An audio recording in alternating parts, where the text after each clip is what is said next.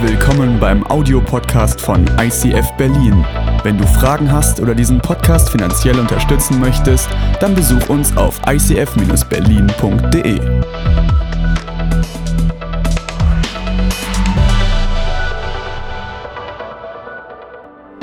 Und das, was du sagst, das bleibt für alle Zeit. Und darum halte ich fest an dir. Das, was Gott uns sagt in der Bibel, das gilt für alle Zeit. Und ich möchte euch heute in ein Thema mitnehmen. Ihr dürft euch gerne setzen, sonst wird es ein bisschen lang für euch. Aber ihr seid jung und sportlich.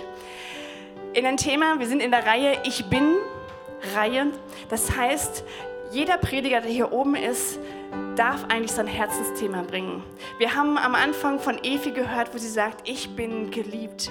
Wo sie uns nochmal so richtig vor Augen gemalt hat, dass du und ich von Gott geliebt sind und dass uns nichts und niemand aus seiner Hand reißen kann. Nichts in deinem Leben, nichts, was du getan hast, was du denkst, was du tust. Und haben letzte Woche von André gehört, wie er gesagt hat, ich bin gesegnet.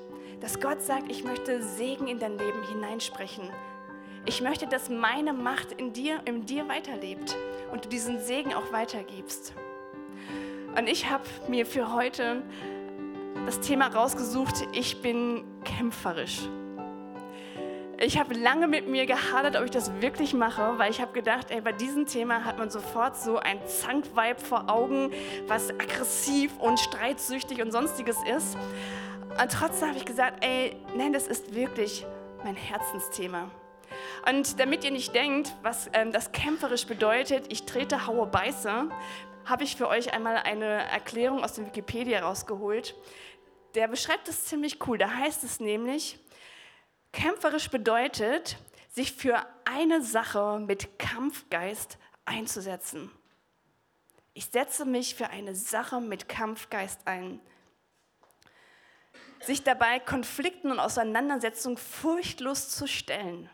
Man weiß, es gibt Probleme, aber da bin ich einfach furchtlos.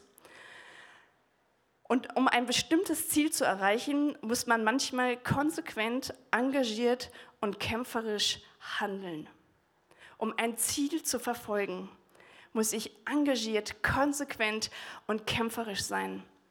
Und wisst ihr, ich habe ein Ziel in meinem Leben, dass ich Gott jeden Tag mehr in meinem Leben erlebe. Und ich weiß nicht, wie es dir mit diesem Thema geht, mit Gott. Ich weiß gar nicht, ob du vielleicht mit Gott schon unterwegs bist. Ich bin es schon eine Weile und stelle immer wieder fest, dass ich denke, jetzt, wo ich doch Christ bin, müsste es doch bei mir alles laufen. Aber ich merke, dass manchmal das Gegenteil der Fall ist, dass mir der Teufel los ist.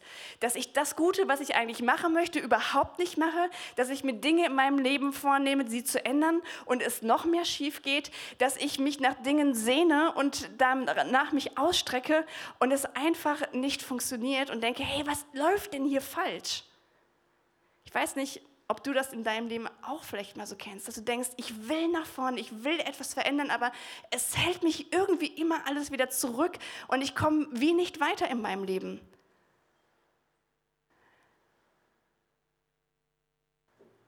Ich glaube, für Gott ist es nichts Neues. Und wenn wir in die Bibel schauen, gibt er eine ganz klare Info für uns.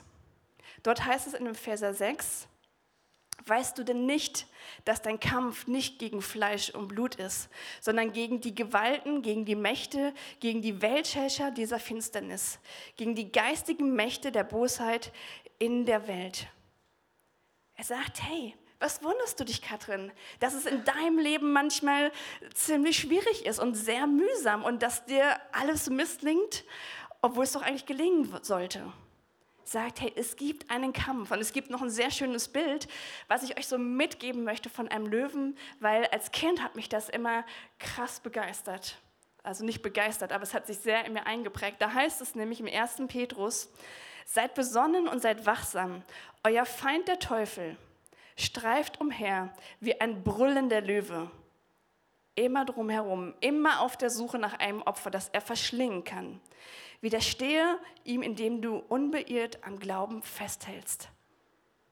Eigentlich möchte ich euch heute genau die Gegenseite von, ähm, nee, ist nicht die Gegenseite, ja doch das Gegenstück von äh, Efi sagen. Efi hat uns gesagt, dass wir geliebt sind von diesem Gott, der Plan A, B, C und D in deinem Leben hat und alles unternimmt, damit diese Liebe bei dir ankommt und bestenfalls von dir auch erwidert wird.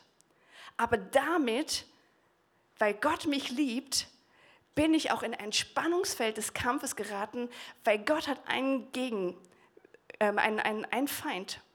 Und das ist der Teufel. Und der Teufel hat ein, ein Ziel in seinem Leben, nämlich alles das, was Gott liebt, ihm wegzunehmen und kaputt zu machen. Und dadurch stehe ich in diesem Spannungsfeld.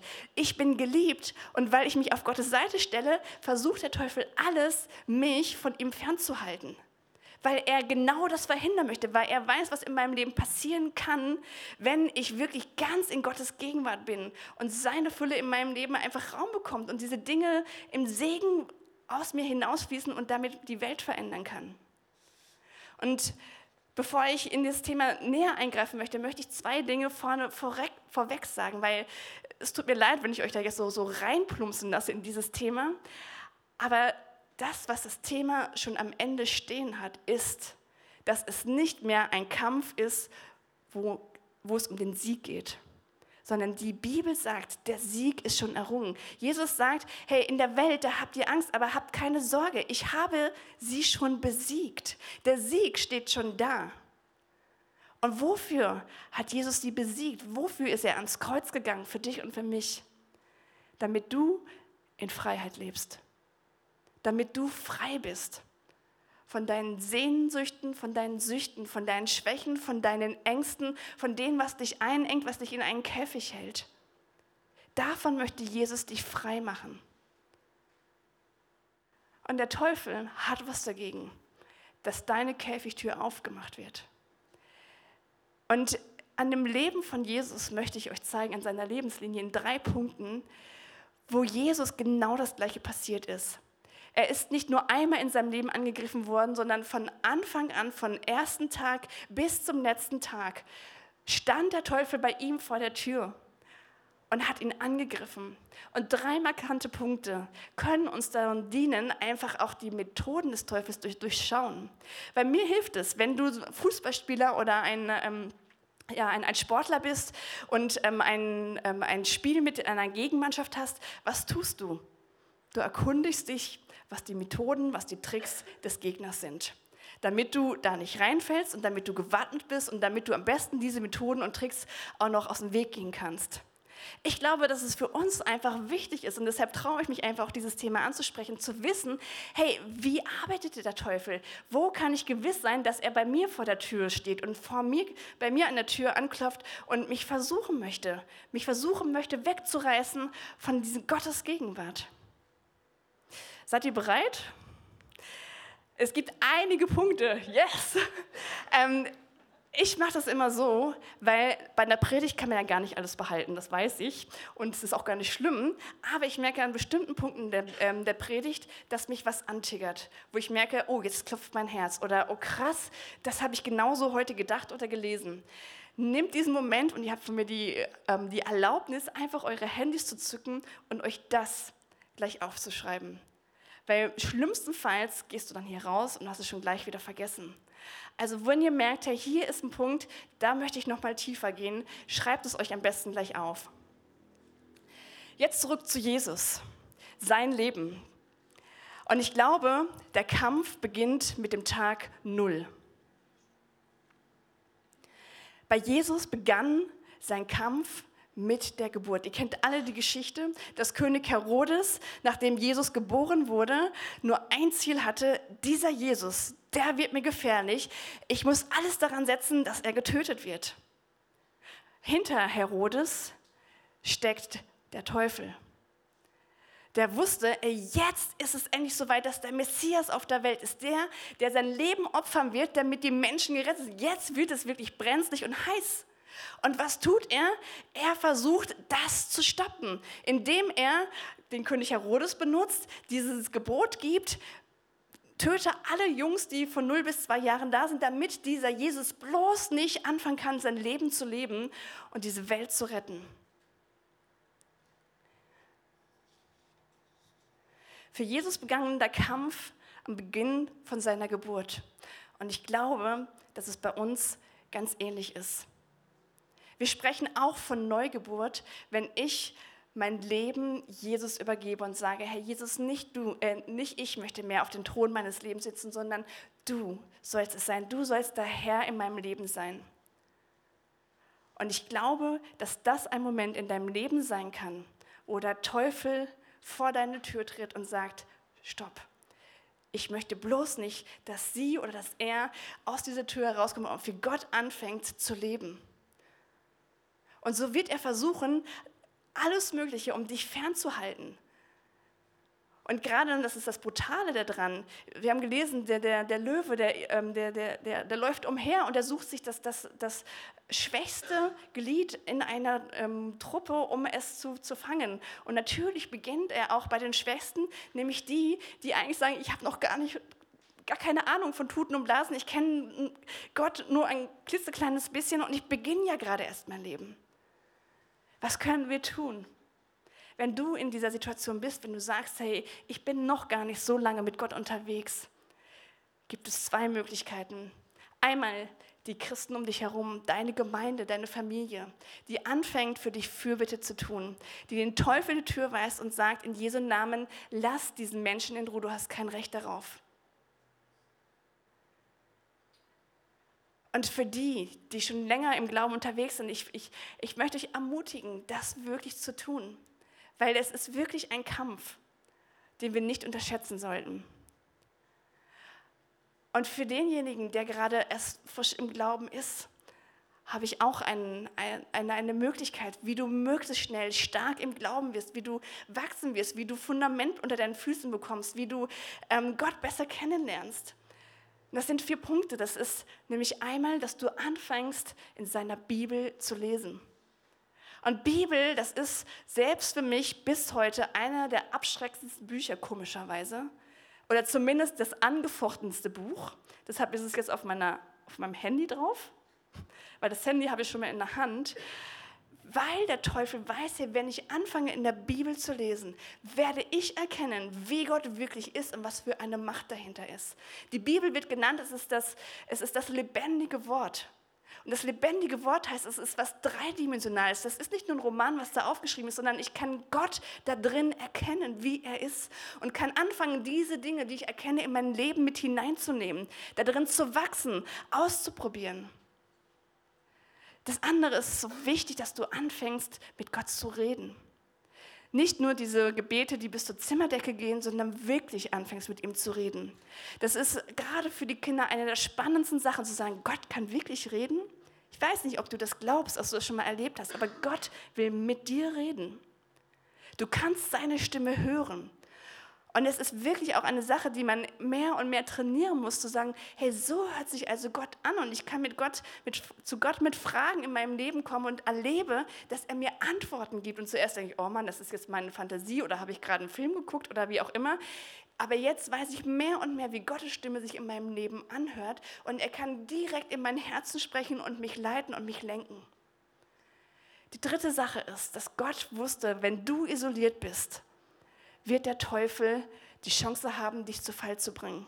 Deshalb gibt es bei uns Small Groups. Das ist der Ort, wo Freunde sind, die dich schützend um dich stellen. Wenn du alleine bist, wirst du wie ein Holzscheit, was du aus dem Lagerfeuer wirst, irgendwann wirst du ausgehen. Du brauchst diese kleine Gemeinschaft, wo du dein Feuer immer wieder entfachen kannst, die für dich beten, die dich ermutigen, dich anfeuern, die dich aber auch korrigieren und sagen, ey, sorry, kann das sein, dass da noch irgendwas ist? Ich brauche diese Menschen um, um mich besser kennenzulernen, um ein anderer Mensch zu werden. Und das vierte ist, besuche die Gottesdienste. Unterstell dich der geistlichen Leitung. Such jemanden, der für dich ein geistliches Vorbild ist. Hör Predigten dir an und suche darin Gottes Wort und fang an, das, was du in der Predigt gehört hast, auch in deinem Leben umzusetzen. Nicht aus dem Gottesdienst noch rauszugehen, das ist bei mir immer so schnell, dass ich dann im Auto denke, was war noch mal in der Predigt? Deshalb nehme ich mir jeden Sonntag ein To-Do mit, zu sagen, hey Katrin, was möchtest du diese Woche in deinem Leben umsetzen? Und ich kann dir versprechen, wenn du diese vier Punkte in deinem Leben mehr und mehr integrierst, wirst du stark werden. Und dann wird der Teufel eben nicht mehr eine Leichtigkeit haben, dich irgendwie von Gott wegzuziehen.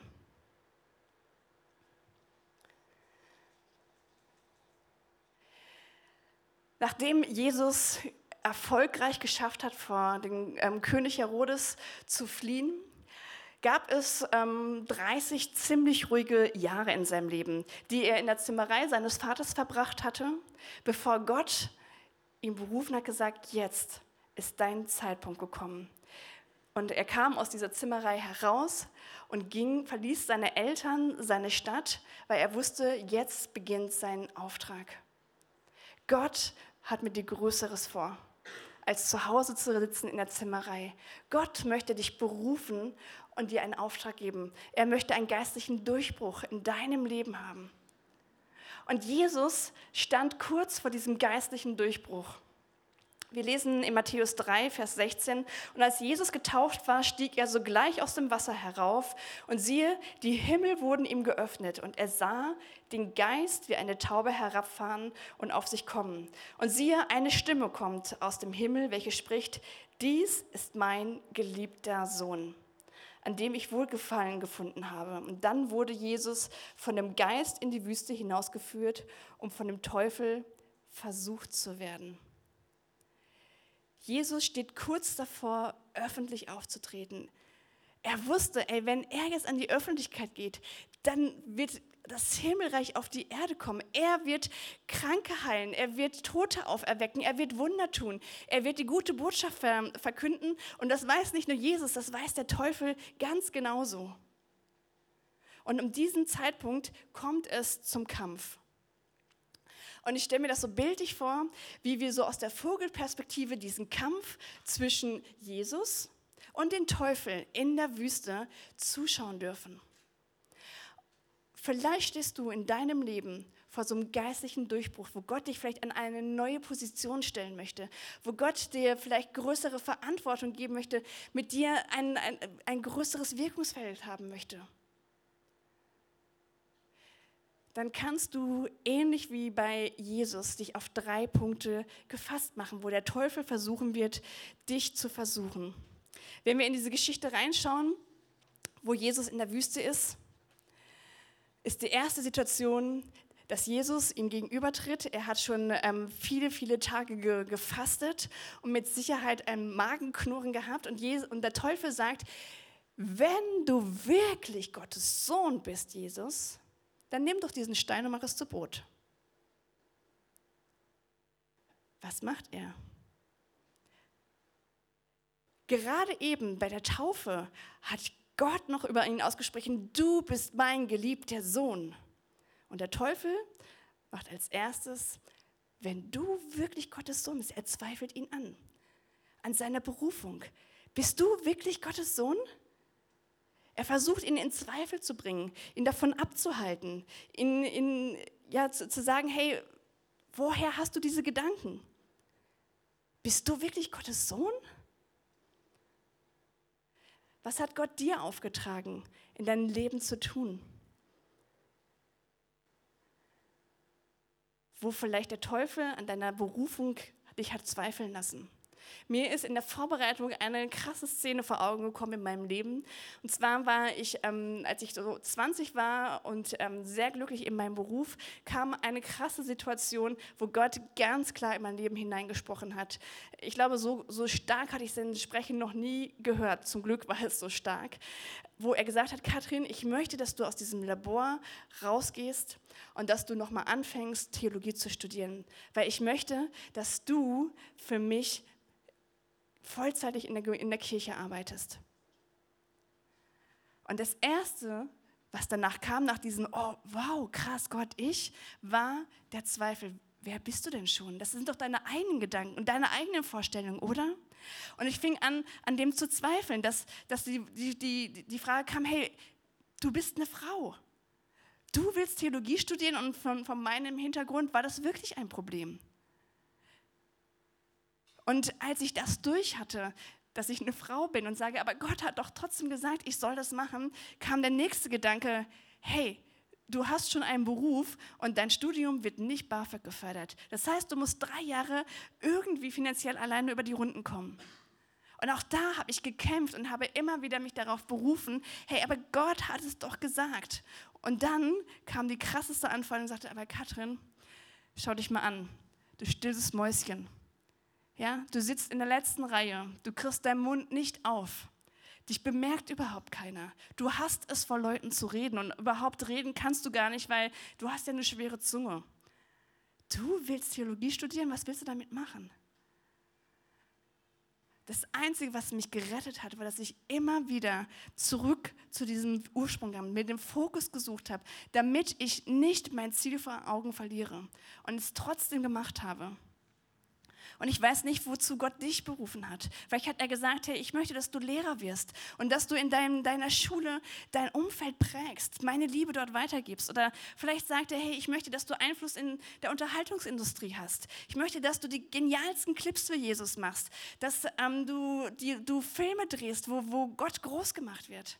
Oder vielleicht bist du auch jemand, der sagt, hey, ich möchte, ich, ich bin, bin Gebetskämpfer da, wo es wirklich kritisch wird, werfe ich mein Gebet in diese geistliche Waagschale und ich mache damit einen Unterschied.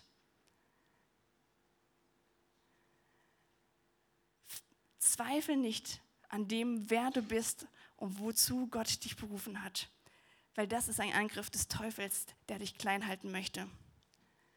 Und als Jesus das durch hatte und der, der Teufel kapiert hatte, dass Jesus sehr genau weiß, wer er ist und was sein Auftrag ist, hat er ihn versucht, auf eine andere Weise zu verführen. Er hat gesagt, Jesus, komm mit, wir gehen zusammen auf den Tempel hinauf, auf das hohe Dach.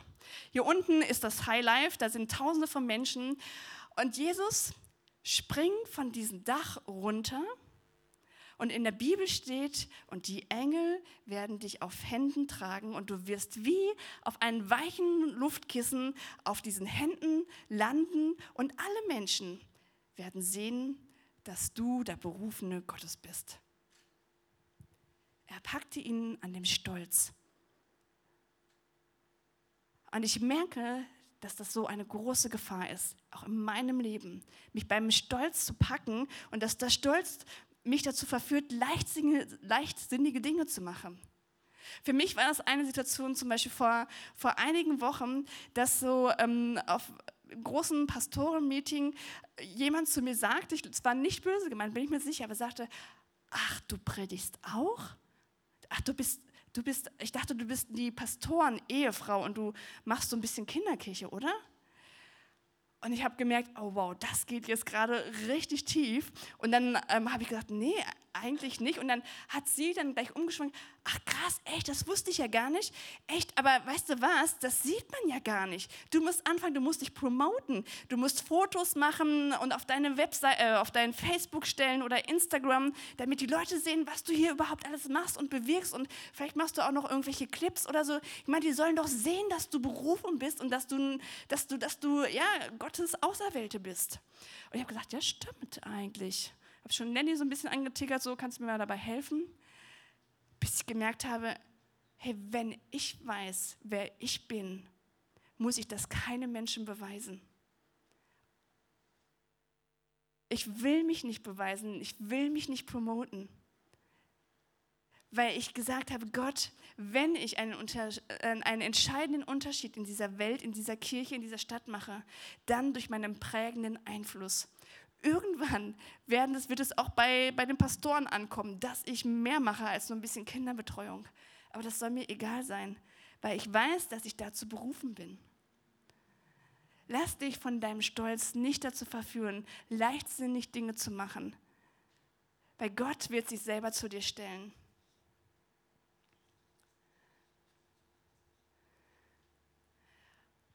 Und als das Jesus durch hatte und abgewiesen hat, sehr schnell geblickt hat, was der Teufel wollte, gesagt hat, ich muss hier nicht springen, die Leute werden schon noch merken, dass ich Gottes Sohn bin, hat er ihn wieder mitgenommen auf einen der höchsten Berge. Und als er da oben stand, sagte er Folgendes zu ihnen. Dies alles will ich dir geben, wenn du niederfallen und mich anbeten willst. Jesus, siehst du, diese Städte? Siehst du das Land? Siehst du dort hinten diese, diese, diese Weite?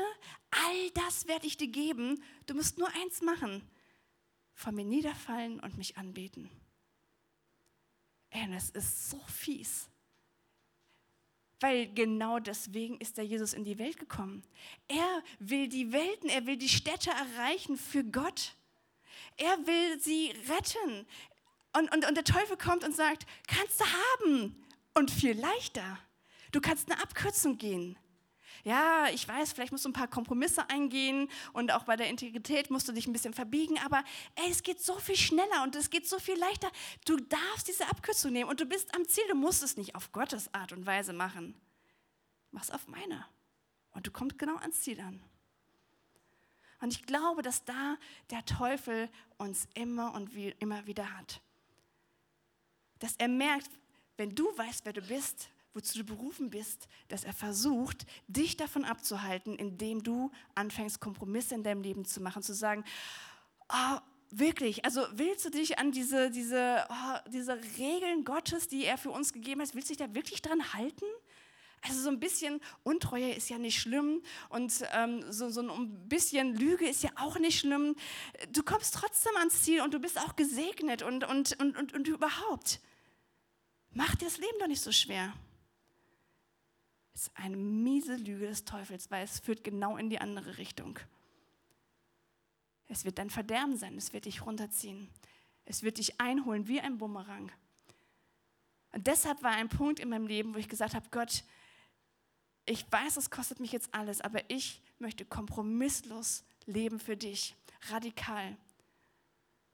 Weil ich weiß, dass ich sonst meine Berufung dafür aufs Spiel setze.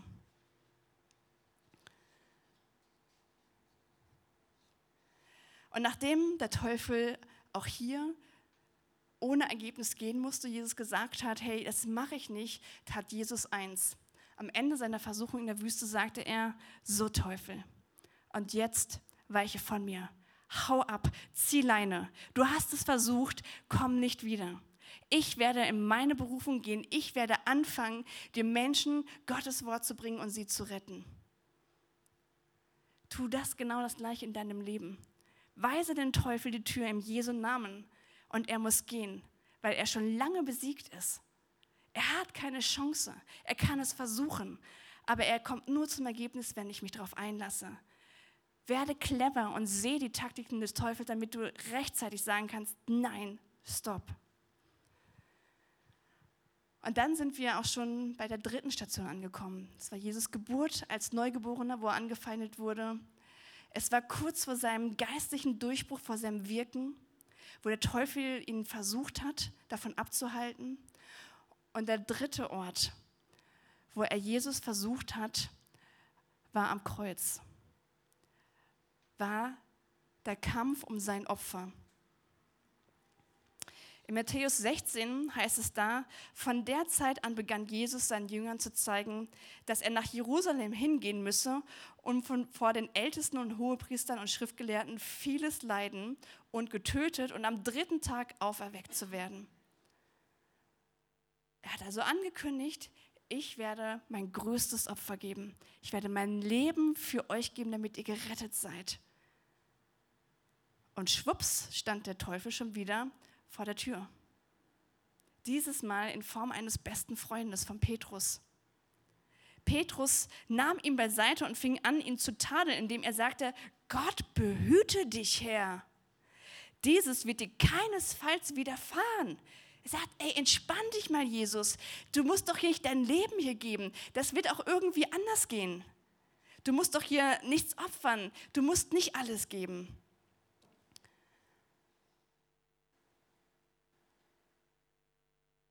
Weil er wusste, wenn Gott sein Leben opfert, dann wird er diese Welt verändern.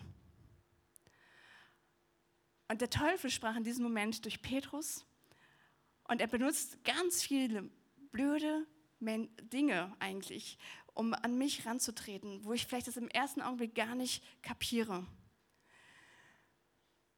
Und Gott sehnt sich da nach Menschen, die bereit sind, für ihn Opfer zu bringen.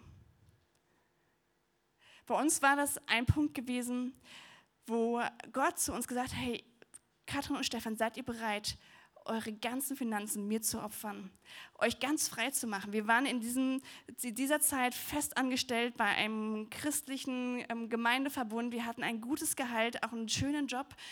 Und Gott sagte, hey, seid ihr bereit, das zu opfern? Heimatlos zu sein, ohne irgendeine Gemeinde, ohne irgendeine Finanzen.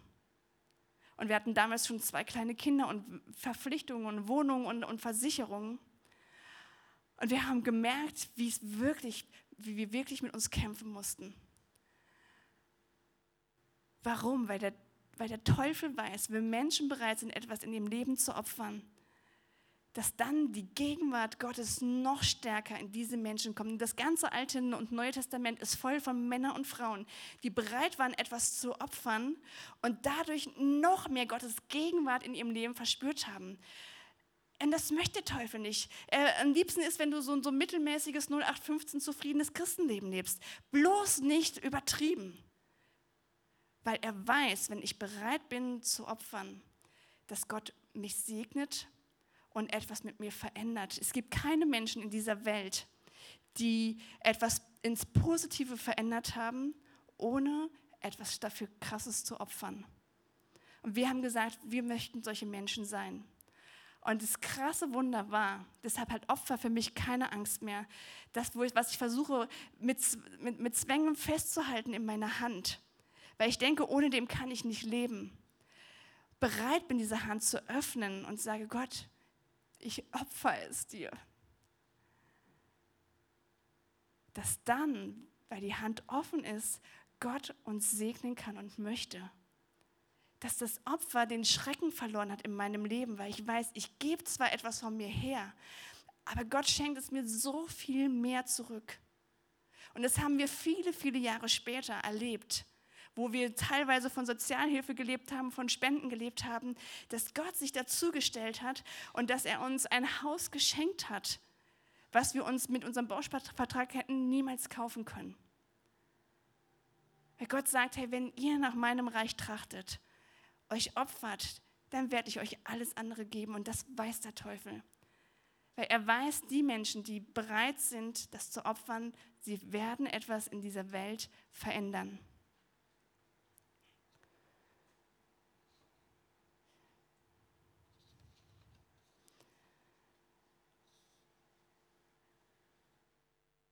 Jetzt kommt die spannende Frage. Yes, but how? Ja, stimmt, ist alles richtig, habe ich alles gehört. Aber was um alles in der Welt kann ich denn tun? Was ist, wenn ich merke, in meinem Leben ist der Teufel los oder ich komme nicht von der Stelle weg? Ich möchte, ich, ich möchte den Versuchungen Gottes widerstehen. Was kann ich tun? Das Krasse ist, es ist so einfach. Gott hat es uns, Jesus hat es uns immer und immer wieder vorgemacht. Er hat zu dem Satan in der Wüste gesagt, Satan, weiche von mir. Er hat selbst zu Petrus gesagt, Satan, gehe hinter mich. Er hat befohlen, dass er geht. Und das ist das, ist, ist das Happy End dieser ganzen Geschichte, dass wir die Macht haben, Gott von Gott bekommen, den Teufel einfach in Jesu Namen zu befehlen, geh und lass mich in Frieden. Weiche von mir. Und ich möchte zum Schluss nochmal das Bild des Löwens in Erinnerung holen. Ein Löwe, der mich in der Natur ähm, bedroht. Was, was denkt ihr, wie kann ich diesen Löwen von mir fernhalten? Wovor hat ein Löwe Angst?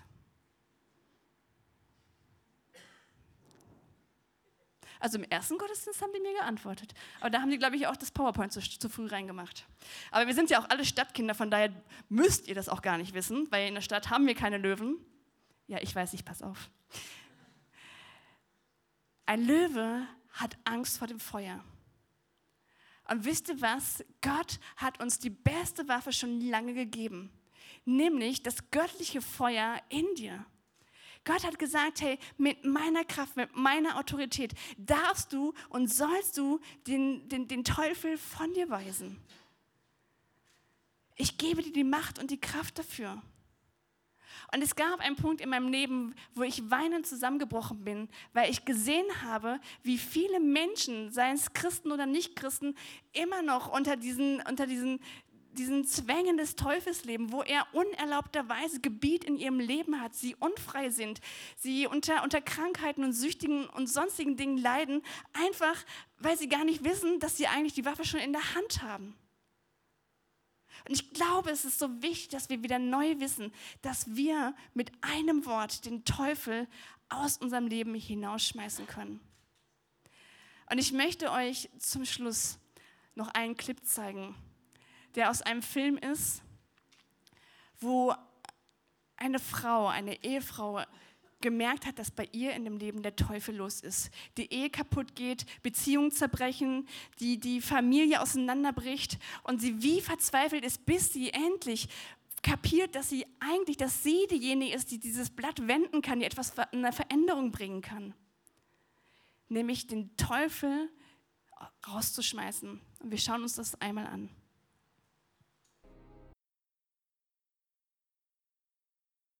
Und genau deshalb bin ich eine Kämpferin, weil ich mich wieder auf das besinnen möchte, was Gott uns schon in die Hand gegeben hat.